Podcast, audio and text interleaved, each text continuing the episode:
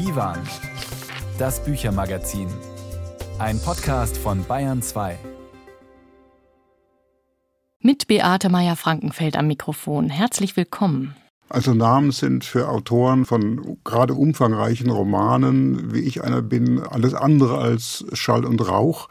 Der Name muss sitzen, er muss stimmen. Der begleitet einem ja beim Schreiben eigentlich noch viel länger als den Leser, denn man schreibt ja jahrelang an einem Buch und damit muss man leben können. Es ist oft so, dass mit der Figur schon nach wenigen Stunden oder Tagen der Name entsteht und sitzt. Und das geschieht sozusagen mit der Geburt der Figur. Und so war es auch in diesem Fall. Der Berliner Schriftsteller Thomas Lehr über die komplizierte Frage, wie Romanfiguren eigentlich zu ihren Namen kommen. Wie bei Jane Austens Emma, Nabokovs Lolita oder David Copperfield von Charles Dickens steht auch im neuen Roman von Thomas Lehr ein Name im Titel. Ein sehr sprechender zudem. Welcher, das verraten wir später im Gespräch mit dem Autor.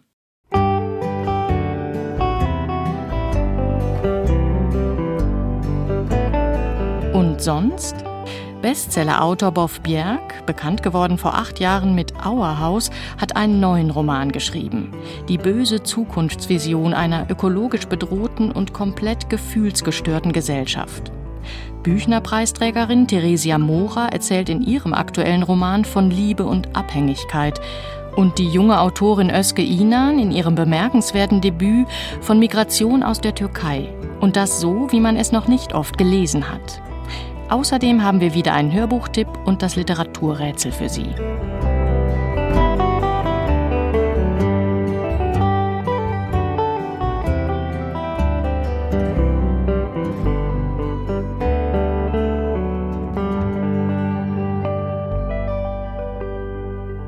Thomas Lehr ist einer von den Sprachverliebten und Formbewussten unter den deutschen Autoren. Lakonischen Stil und geradlinig durcherzählte Geschichten bekommt man bei ihm nicht. Zu seinen bekanntesten Büchern gehören die Novelle Frühling und der Roman September Fata Morgana, der sich aus zwei Perspektiven mit den Anschlägen vom 11. September 2001 auf das World Trade Center befasst, einer amerikanischen und einer irakischen.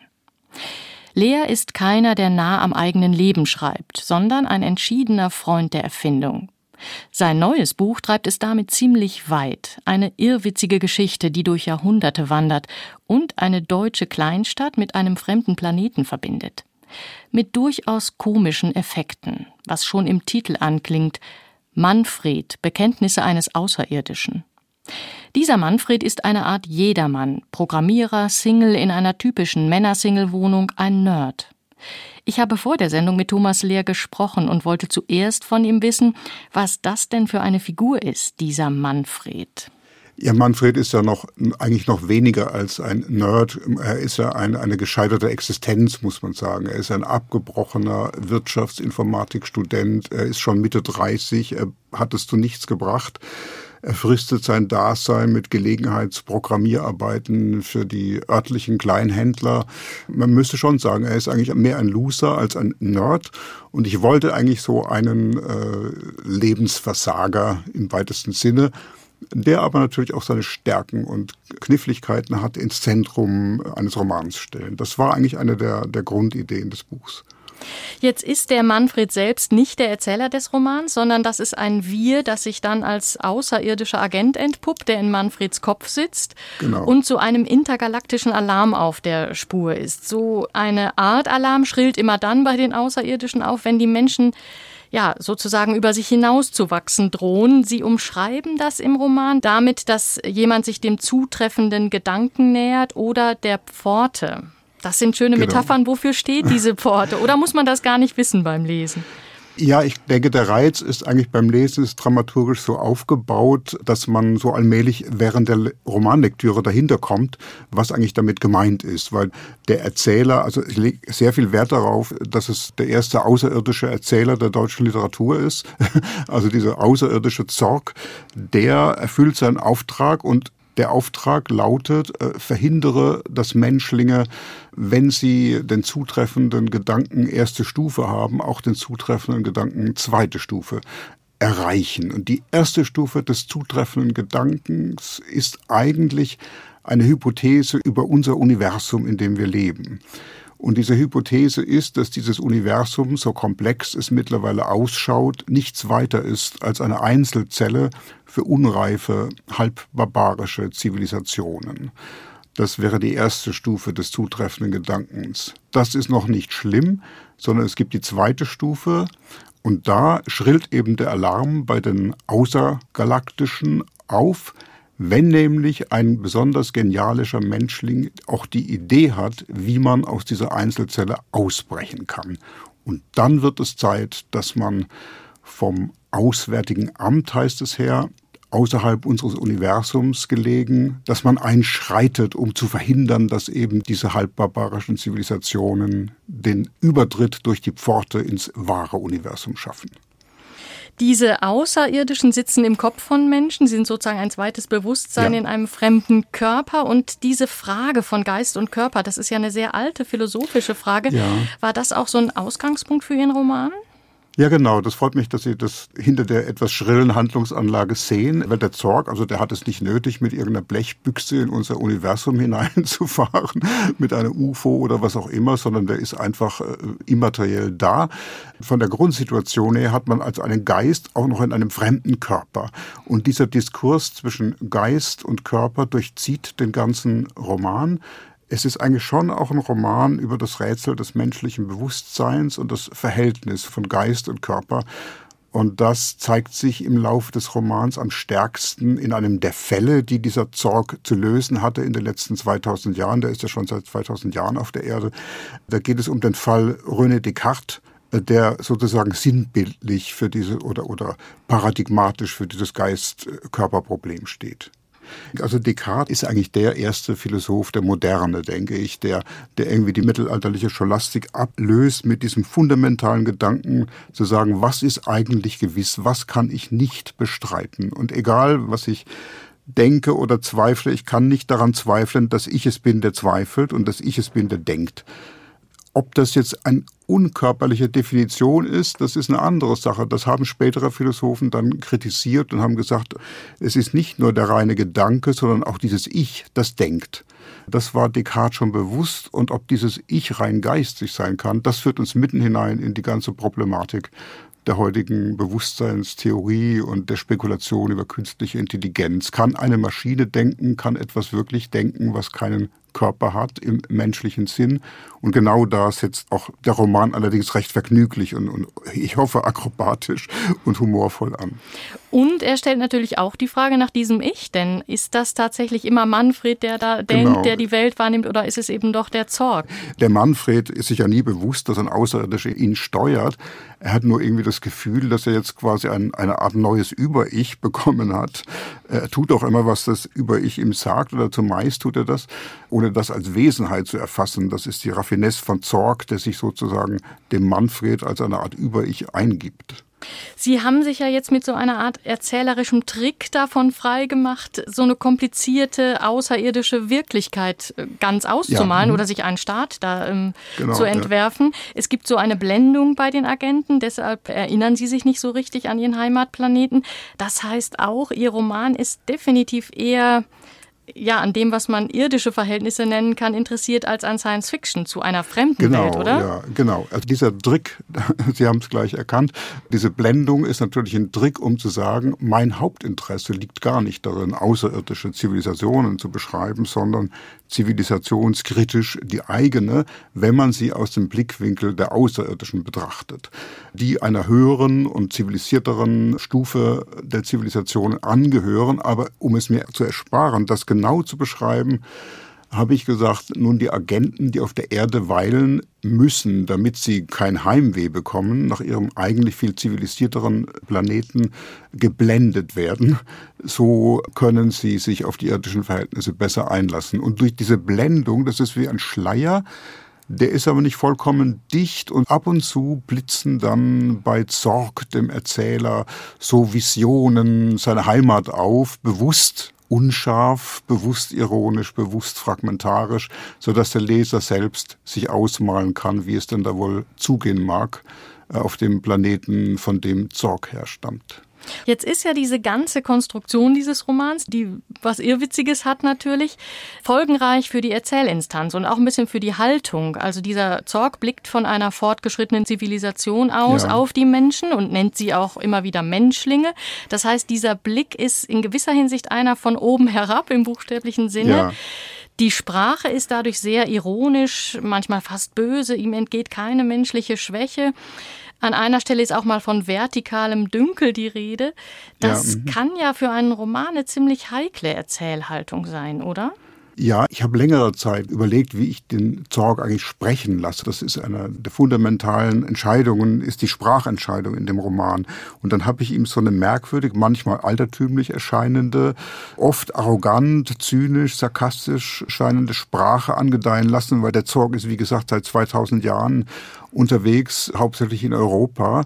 Und er hat eine etwas, Sigrid Löffler hat gesagt, verpeilte Sprache die gleichzeitig von oben herabkommt, andererseits aber auch merkwürdig unbeholfen manchmal ist, und weil er sich eben in der menschlichen Gestalt und nicht so richtig wohlfühlen und ausdrücken kann. Und damit spiele ich immer, also mit diesem arroganten Blick von oben herab und gleichzeitig sagt der Manfred ist ja sein hundertster Fall, den er lösen muss, also der hundertste, den er davon abbringen muss, die Pforte zu durchqueren ist er allmählich infiziert mit einer ein bisschen unangenehmen Sympathie, also aus seiner Sicht unangenehmen Sympathie für die Menschlinge und deren Stärken. Die Agenten haben ja auch was vor mit den Menschen, unabhängig davon, dass sie diesen Alarm ausschalten wollen oder seine Ursachen stilllegen. Es gibt so eine Art Charta für eine ideale Welt im Text. Also es gibt immer wieder so Qualifikationen, ja. zehn davon. Da geht es um Gesundheitsversorgung, Gewaltlosigkeit. Es gibt eine Bio-Öko-Klausel, die sagt, dass man den Planeten so verlassen soll, wie man ihn vorgefunden hat. Es geht um Bildung das steht wirklich so ein bisschen erratisch in dieser äh, ja. halt, Handlung drin. Haben Sie da in diesen ziemlich ja auch illusionslosen Roman in Bezug auf die Gattung Mensch fast sowas wie eine politische Utopie noch reingeschmuggelt? Ja, ja, genau. Also ich dachte mir, das wäre jetzt so einfach zu sagen, ach, die Menschheit ist in einem erbärmlichen zivilisatorischen Zustand und man muss auf sie herabsehen. Ähm, sie ist es nur zum Teil, zum Teil ist sie auch großartig. Und, und, ähm, und aus diesem Grund habe ich gedacht, nein, du musst irgendwie explizieren oder wirklich darlegen, was eigentlich Zivilisation ist. Und deshalb zitiert der Zorg diese sogenannten zehn Qualifikationen, die erfüllt werden müssten, damit eine Zivilisation den Zutritt ins wahre Universum erreichen kann. Und ich habe mir einen Spaß daraus gemacht oder vielleicht auch einen Ernst, einfach mal aufzuschreiben, was denn eine Zivilisation in dem Sinne wäre. Und deswegen werden im Laufe des Romans diese zehn Qualifikationen zitiert von Zorg. Thomas Lehr im Gespräch zu seinem neuen Roman Manfred Bekenntnisse eines Außerirdischen. Das Buch ist im Hansa Verlag erschienen für 26 Euro. Und wie das alles ausgeht mit der Zivilisation der Menschlinge und warum der intergalaktische Alarm ausgerechnet beim Loser Manfred losging, spoilern wir jetzt natürlich nicht, damit das Lesen dieses sehr ausgefuchsten Romans noch richtig Spaß macht.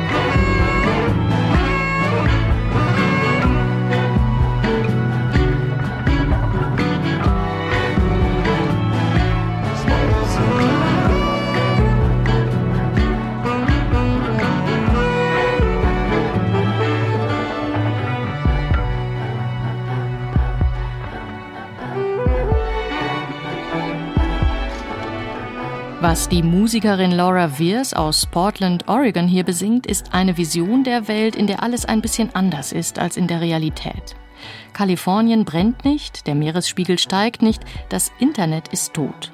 Und dann endlich Seelenfrieden. Another Space in Time heißt der Song. Ganz anders das Zukunftsbild, das Boff Bjerg in seinem neuen Roman entwirft ein Resteuropa nach der Ökokatastrophe, mit viel Beton vor den abschmelzenden Eismassen geschützt. Die Menschen sind auf der Flucht. Manche von ihnen leisten sich, weil das mit den echten Gefühlen so schwierig ist, Trauergastarbeiter. Leute also, die auf Bestellung Tränen vergießen. Bekannt geworden ist Boff Bjerg mit dem Roman Auerhaus. Was er jetzt veröffentlicht, könnte man eine satirische Dystopie nennen. Und natürlich hat der Futurismus darin dann doch sehr viel mit der Gegenwart zu tun. Der Vorweiner, so der Titel des Buches, Carsten Otte hat es gelesen.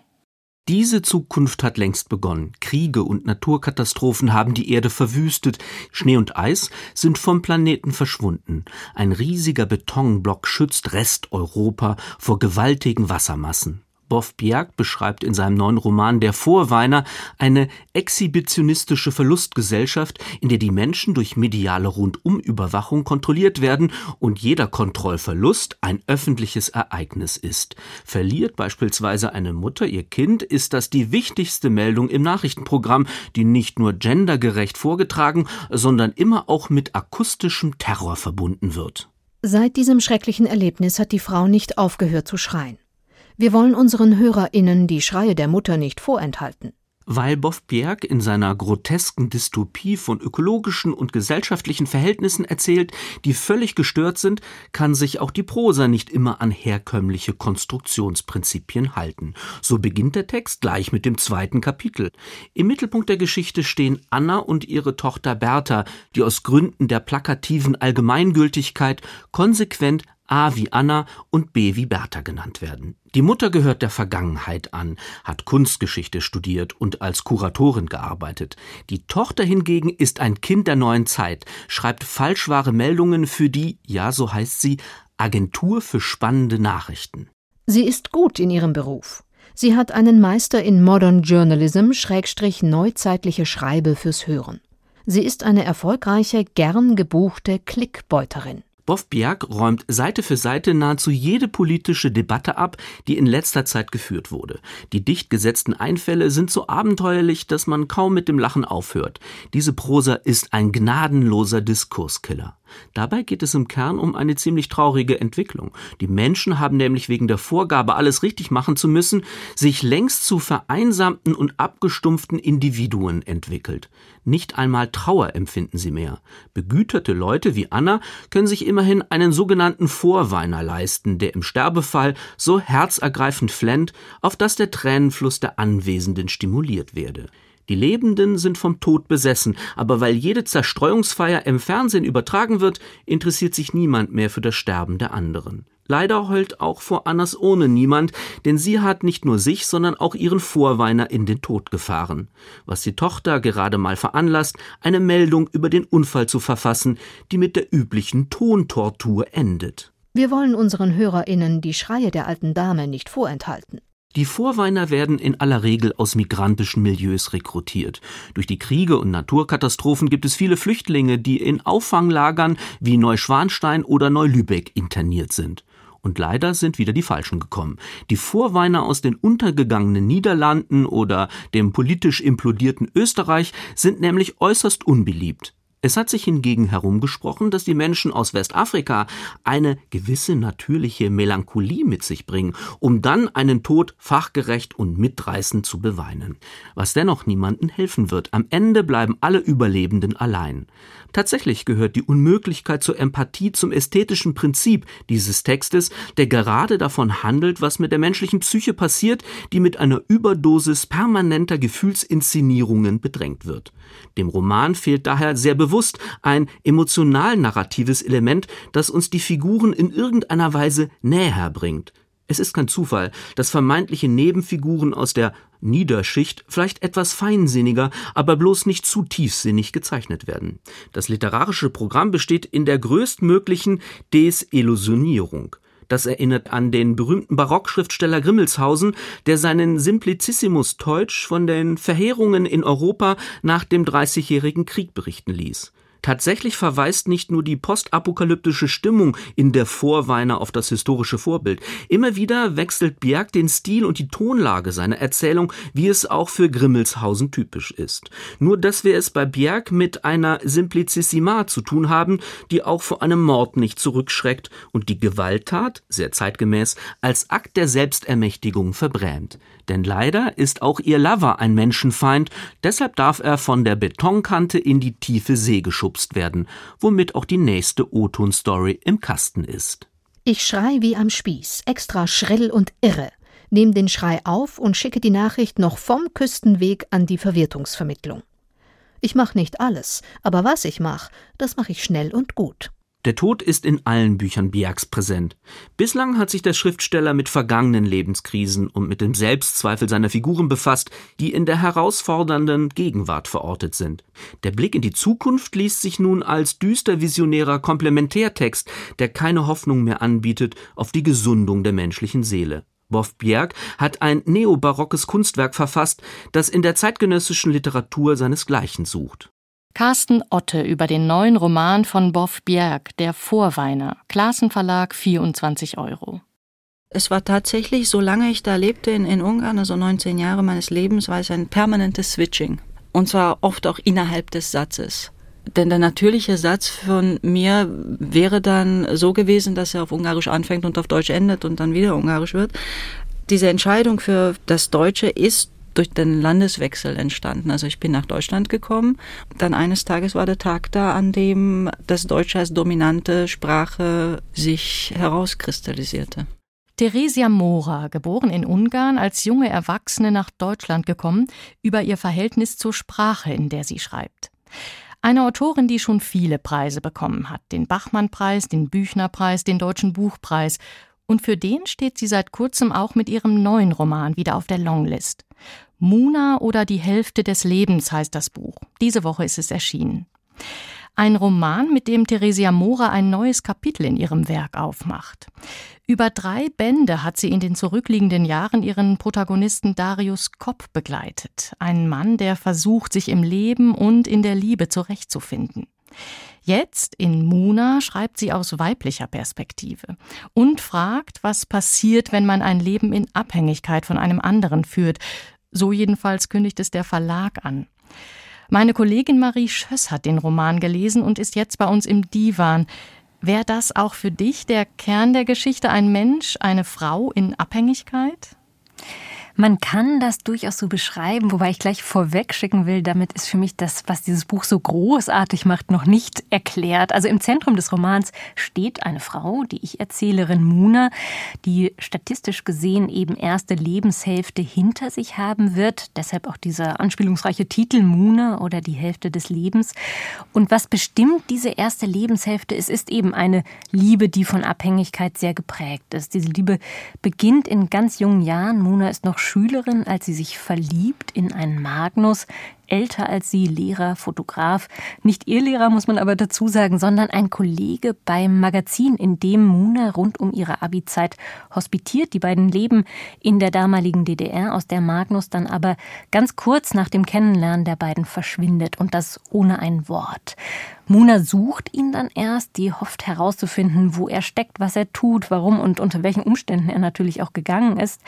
Lebt dann, muss man aber auch sagen, ihr Leben erstmal weiter. Das ist eine ganz junge Frau, die Mauer fällt, sie studiert dann, ist wirklich verrückt eigentlich nach Literatur, nach Theater, nach Kunst und ist auch durchaus erfolgreich an der Uni. Also da werden Stipendien eingeworben, die sie nach Wien, nach Berlin und auch ins Ausland führen. Aber Magnus verschwindet eben nie ganz aus ihrem Kopf. Und sieben Jahre später entdeckt sie ihn dann zufällig wieder und damit beginnt dann ja die eigentliche Geschichte zwischen diesen beiden mittlerweile erwachsen gewordenen Menschen. Das ist eine Beziehung von Zweien, die auf jeden Fall Verletzungen mitbringen aus dem eigenen Elternhaus, auch aus dem bisherigen Leben.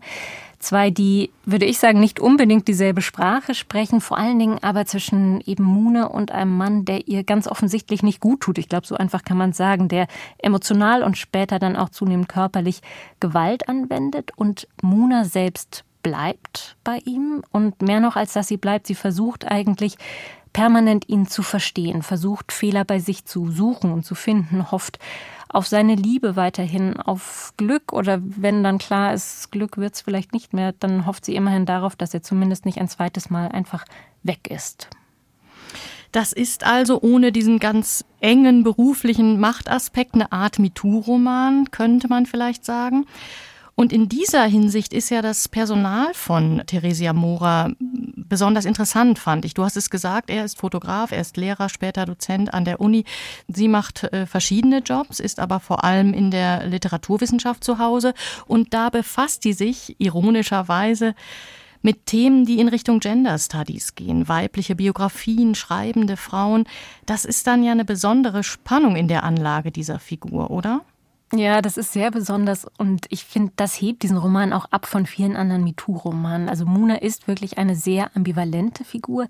Die ist theoretisch, intellektuell wirklich mit allem ausgestattet und beschlagen, was so zum großen Eimer eins der Emanzipation zählen könnte. Die forscht, du hast es jetzt gesagt, zu den entsprechenden Fragen auch, ist sehr clever, hat einen ganz tollen, ironischen, selbstironischen Ton, der auch beim Lesen total Spaß macht und ist im Gespräch auch gar nicht auf den Mund gefallen zum Beispiel. Sehr belesen, wissbegierig und nichts davon Eltern wäre ihr einfach zugefallen aus dem Elternhaus.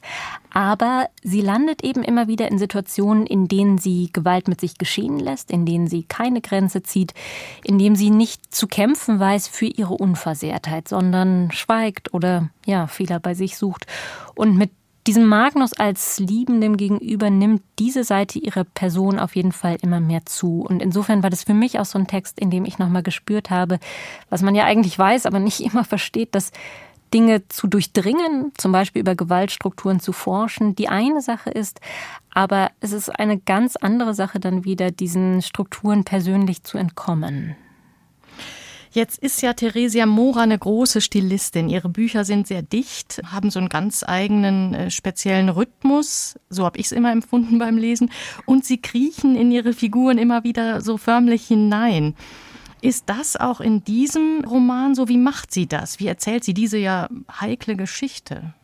Ja, unbedingt. Also viel wichtiger fand ich als das, was sie schreibt, ist, wie sie es schreibt. Also es gibt eine, eine Stelle in diesem Text, da sagt Munas Professor zu ihr an der Universität, sie sei ihm am Anfang wie so eine Person vorgekommen, die hinter dem stehe, was sie sagt. Und jetzt aber, sie hat ihm da gerade eine Arbeitsprobe zum Lesen gegeben, wirke es für ihn so, als würde sie eigentlich jede These zurückziehen oder durchstreichen, relativieren, schon bevor sie eigentlich mal ausgesprochen oder niedergeschrieben ist.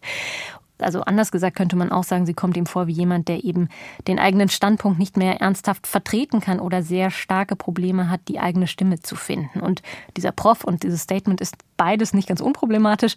Aber diese Frage treibt auch Theresia Mora in dem Text um. Also wann schluckt Muna Worte runter? Wann korrigiert sie sich inhaltlich, um zu gefallen oder entweder das Gegenüber immerhin nicht zu verstören? Welche Gedanken bleiben also unausgesprochen für immer und warum? Und ich finde, Theresia Mora findet ganz kluge Wege, um uns Lesende in diese sprachlichen Korrekturvorgänge, sage ich mal, im Kopf der Erzählerin einzuweihen. Also da wird mit durchgestrichenen Sätzen gearbeitet, mit eingeklammerten Gedanken, die dann eben nicht ausgesprochen werden. Also es gibt einen unglaublich präzisen Wechsel zwischen dem tatsächlich Ausgesprochenen und dem nur Gedachten. Das ist wirklich ich würde es beschreiben, als würde man auch im stillen Lesen eigentlich hören, wann dieser Text und die Erzählerin welche Lautstärke wählt. Also wann die schreit, wann sie stumm schreit, wann sie flüstert, wann sie schluckt, wann sie auch dann wieder so einen ganz Kessenton entwickelt, wann ihr dann aber auch die Puste ausgeht.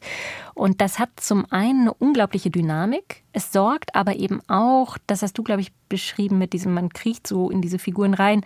Es sorgt für eine ganz große Nähe zur Erzählerin. Also wenn so diese klassischen Marker wie sagte ich oder dachte ich oder sagte ich dann eben auch nicht, wegfallen, dann ist man ja viel unmittelbarer dabei. Also fast als wäre man wirklich direkt in diesem anderen Kopf. Also ich muss sagen, ich habe dieses Spiel mit Figurenrede und Gedankenrede bisher selten so intensiv empfunden wie in diesem Roman. Das klingt nach einem Buch, das du auf der Shortlist zum Buchpreis siehst, oder? Ja, ich hoffe das sehr. Marisches zum neuen Roman von Theresia Mora, Muna oder die Hälfte des Lebens. Vielen Dank dir. Gern geschehen. Der Roman von Theresia Mora ist im Luchterhand Verlag herausgekommen und kostet 25 Euro. Sie hören Divan, das Büchermagazin auf Bayern 2 und hier die Kanadierin Caracol mit ihrem Song über die Liebe als Betrügerin. L'amour est un tricheur. L'amour rend malheureux, voilà ce que j'en pense. À mes jours de malchance, m'arrache et me lance. Est un tricheur, marche sur mon honneur, s'infiltre sublime, fissure mes os. Me prend docile sur son îlot, s'abreuve à mes sanglots, se joue de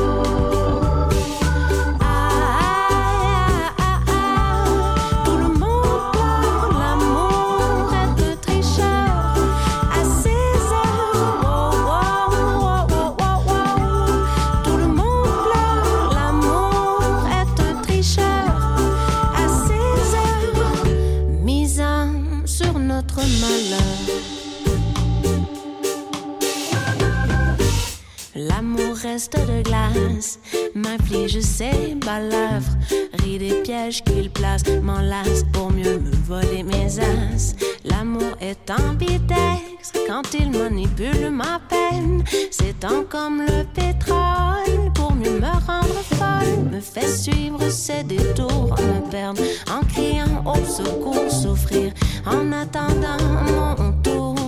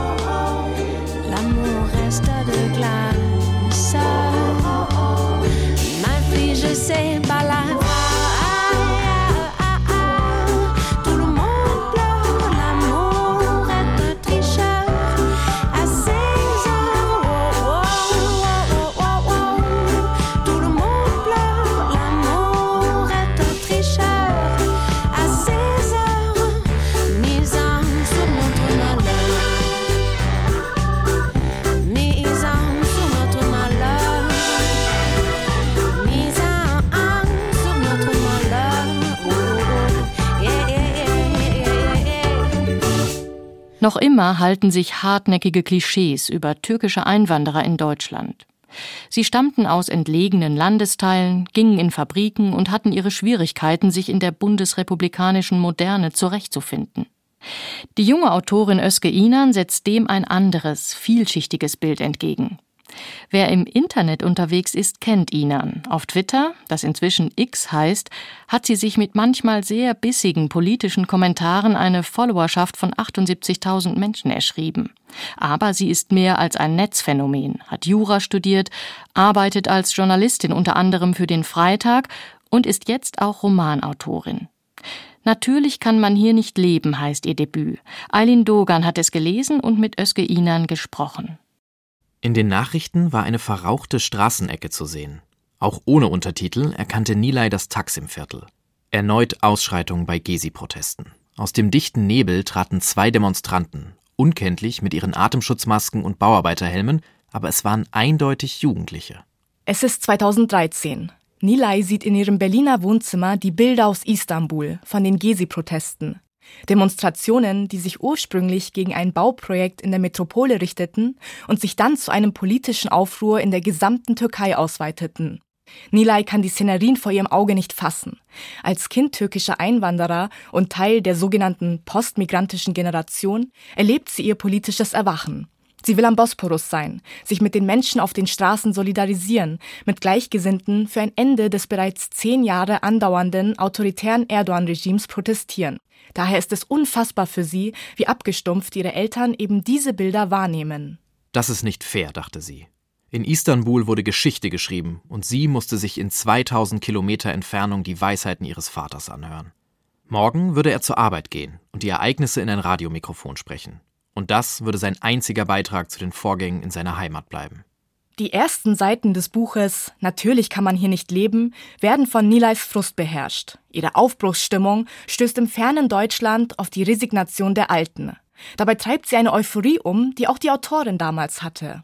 Auf jeden Fall hätte ich mir in einer idealen Welt gewünscht, dort dabei sein zu können.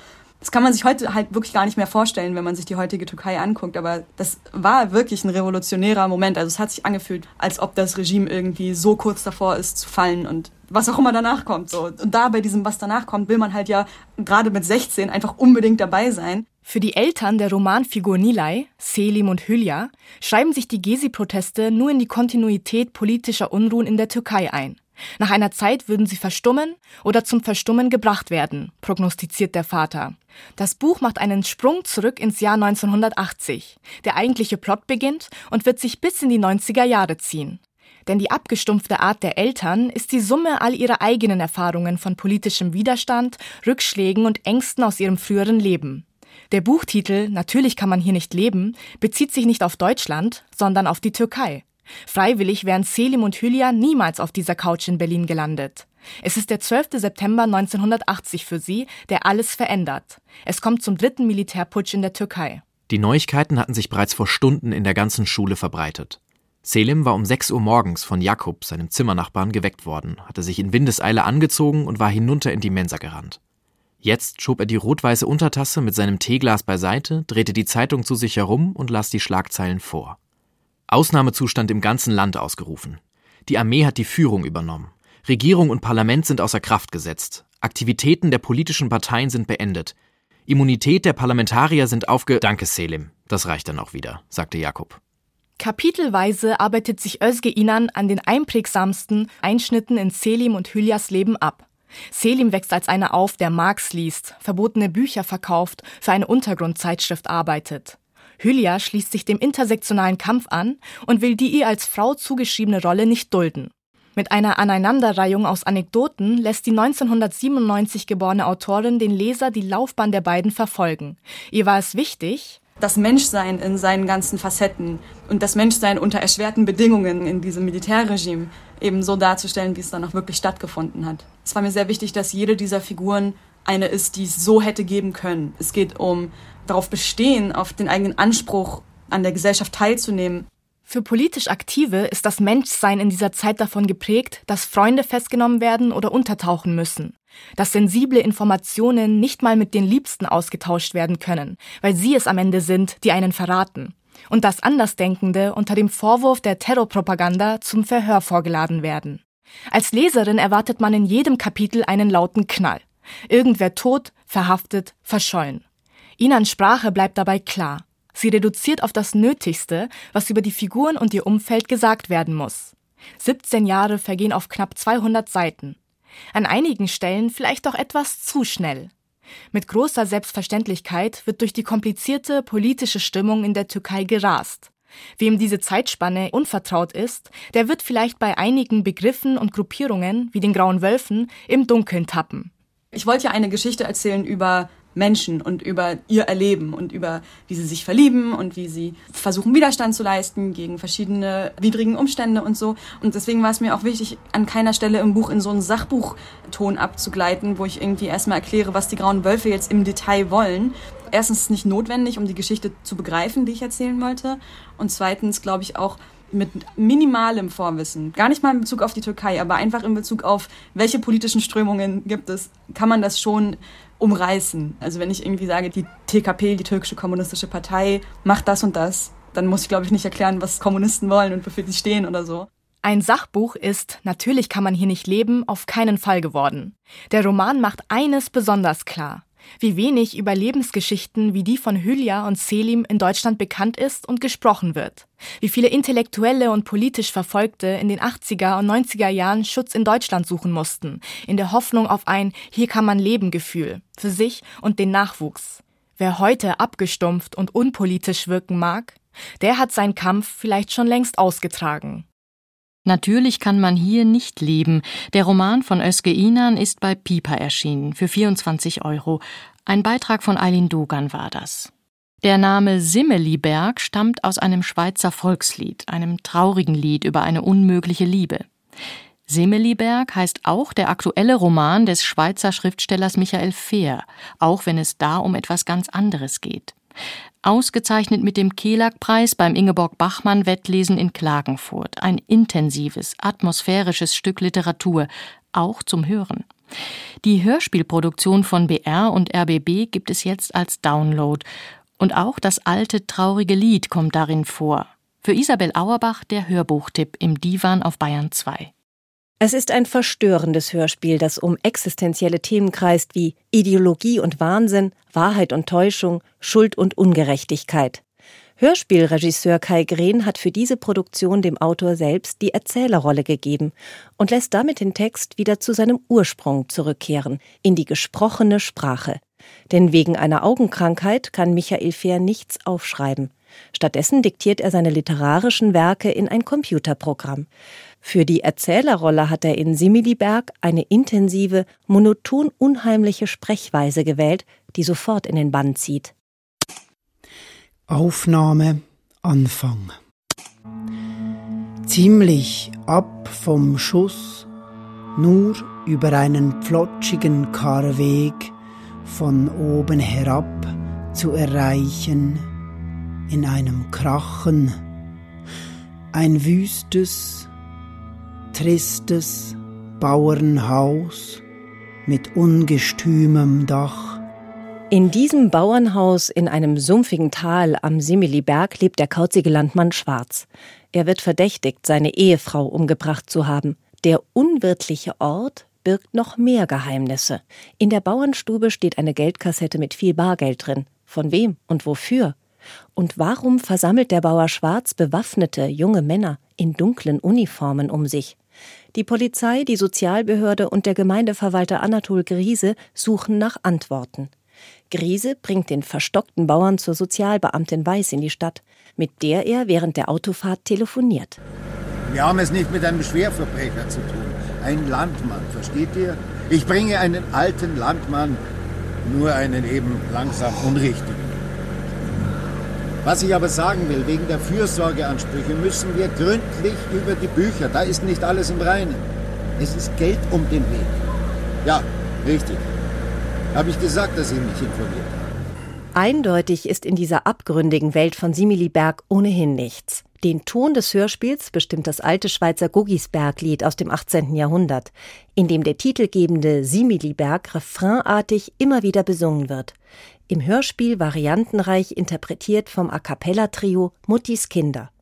Es klingt mal melancholisch, mal schaurig düster und mal groovig. Simili, simili, simili,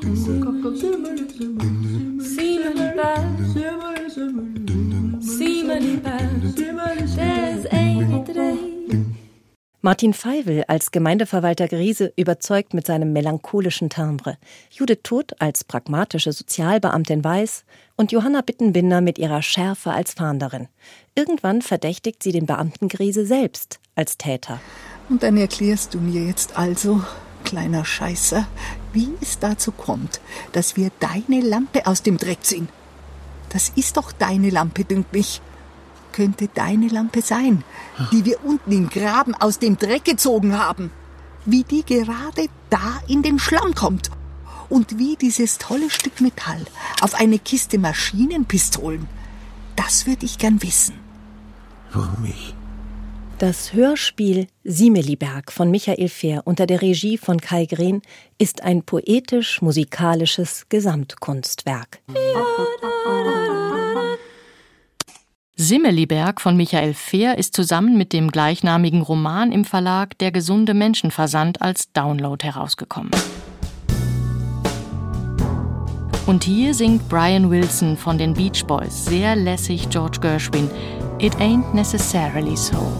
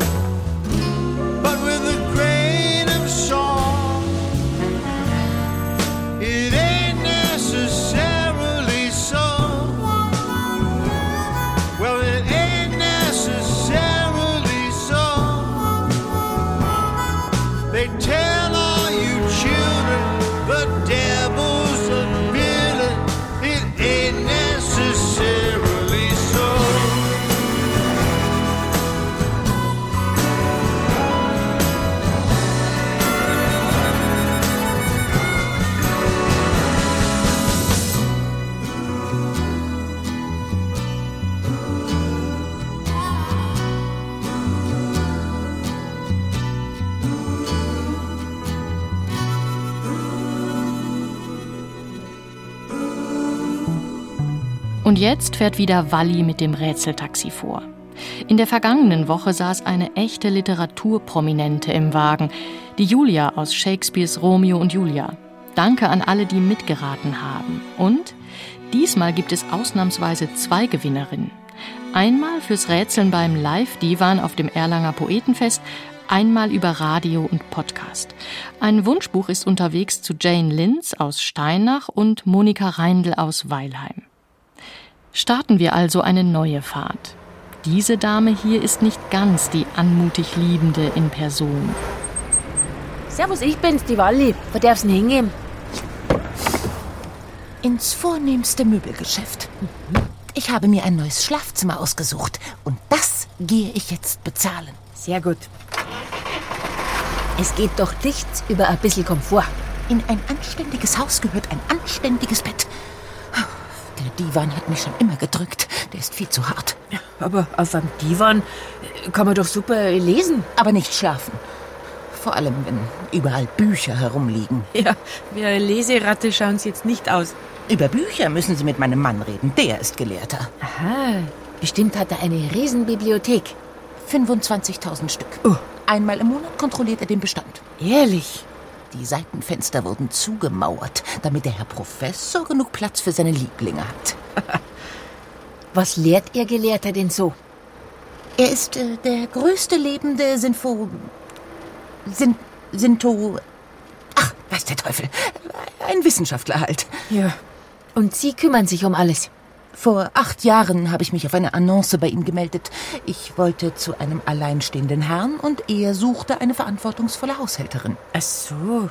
Ja, dann haben Sie doch perfekt zusammenpasst. Nur charaktervollste Persönlichkeiten, hieß es in der Anzeige. Gesindel fliegt die Treppe hinunter, Gehalt Nebensache. Oh je. Dann war es vielleicht doch kein Match. Und kürzlich haben wir dann geheiratet. Vom Regen in die Traufe. Ein Dienstboot hat es besser als die Frau im Haus. Die Frau muss selbst schauen, sonst kommt sie zu nichts. Ja, flache Hierarchie schaut anders aus. Ach, warum war ich so dumm? Noch vor dem Standesamt hätte ich mit ihm ausmachen sollen, dass ich meinen Lohn weiterkriegen muss. Ui. Er, er hält sie wohl knapp, oder? Ich habe sogar mehr Arbeit, weil das Speisezimmer dazu gekommen ist. Das muss alles gestaubt werden. Ja, manchmal ist eine schriftliche Vereinbarung gar nicht schlecht. Na, wir haben doch einen Vertrag. Er hat ihn aufgesetzt. Ja, wer auch sonst. Mir gehören jetzt drei Zimmer und ihm das schöne Schreibzimmer. Aber dann haben Sie doch was davon. Dafür darf ich seine Bücher nicht anrühren. Und bei den gemeinsamen Mahlzeiten muss ich schweigen. Du liebe Güte. So, das Möbelhaus, da sind wir. Da gehe ich jetzt rein und zähle den Chefs die Geldscheine vor, damit die gleich sehen, mit wem sie es zu tun haben. Die Feuerwehr. Da brennt's irgendwo. Er hat auch dauernd Angst vor einem Feuer. Ich bitte Sie.